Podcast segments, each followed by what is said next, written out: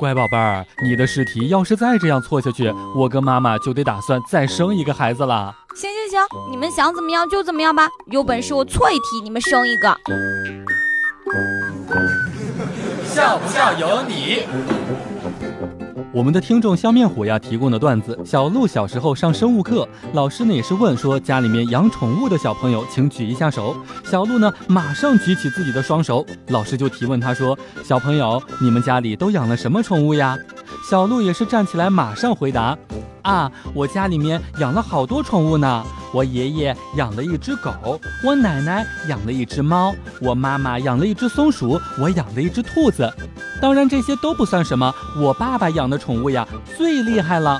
老师非常好奇地询问他说：“你爸爸养了什么宠物呢？”小鹿很认真地回答呀：“听我妈妈说，我爸爸在外面养了一只狐狸精。”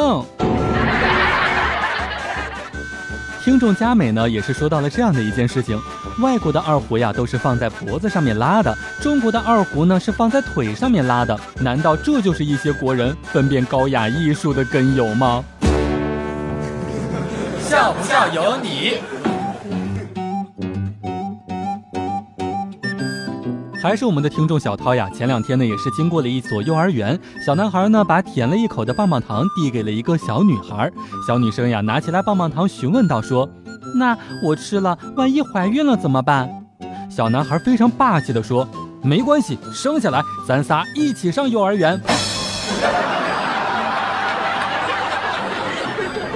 听众佳美呀也是讲了这样的一个故事：萌萌哒带鱼哥呢在家里面跟老婆吵架了。黛玉哥呀，有些着急了，拿起了一瓶敌敌畏，对媳妇儿说道：“你这么狠心，好，我就让你知道失去我的滋味。”过了一分钟之后，黛玉哥弱弱地说：“老婆，我拧不开。”